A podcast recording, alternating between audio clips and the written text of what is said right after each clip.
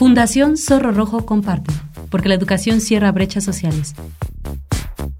En voz de Valentina Uribe.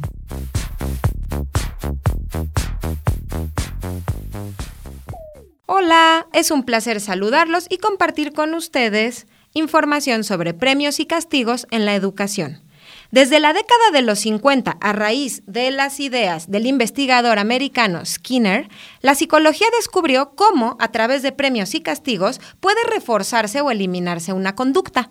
Hoy en día podemos encontrar múltiples fuentes de información que sugieren eliminar los premios y castigos de la educación.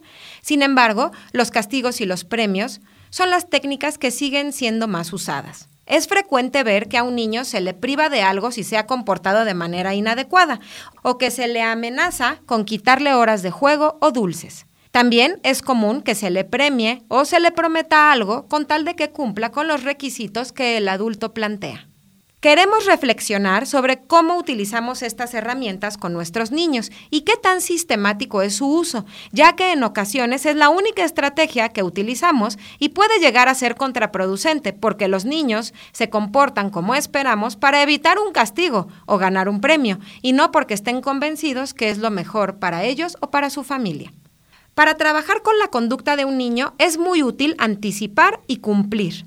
Por ejemplo, si van a la tienda con su hijo, pueden decir, vamos a ir a la tienda a comprar leche y fruta, nada más. Si su hijo hace una rabieta porque quiere dulces u otra cosa, no se le compra y a la siguiente vez que van a la tienda vuelven a decir, vamos a la tienda, vamos a comprar yogurt. Y se enfatiza, no voy a comprar nada más. No quiero que hagas un berrinche como la vez pasada. Lo importante es que nuevamente seamos sistemáticos con no ceder.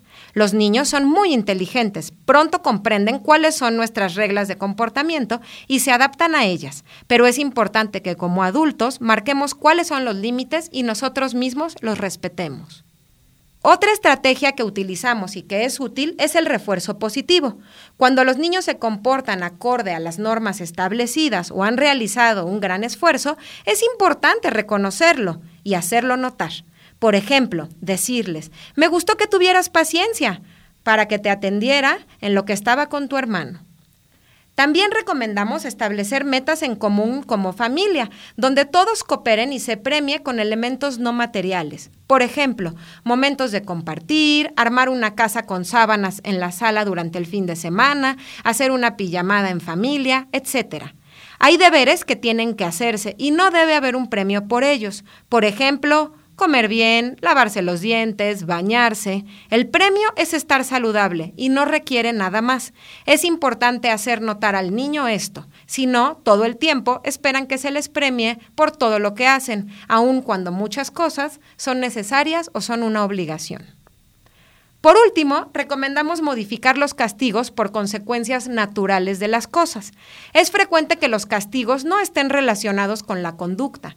Por ejemplo, si no te vistes rápido, no puedes ver la televisión. La consecuencia de no vestirse rápido puede ser que no dé tiempo de peinarse o que se nos haga tarde. En este caso puede anticiparse con los niños que si no se visten rápido van a necesitar salir de casa sin zapatos porque todos deben salir a tiempo y la familia no va a esperar.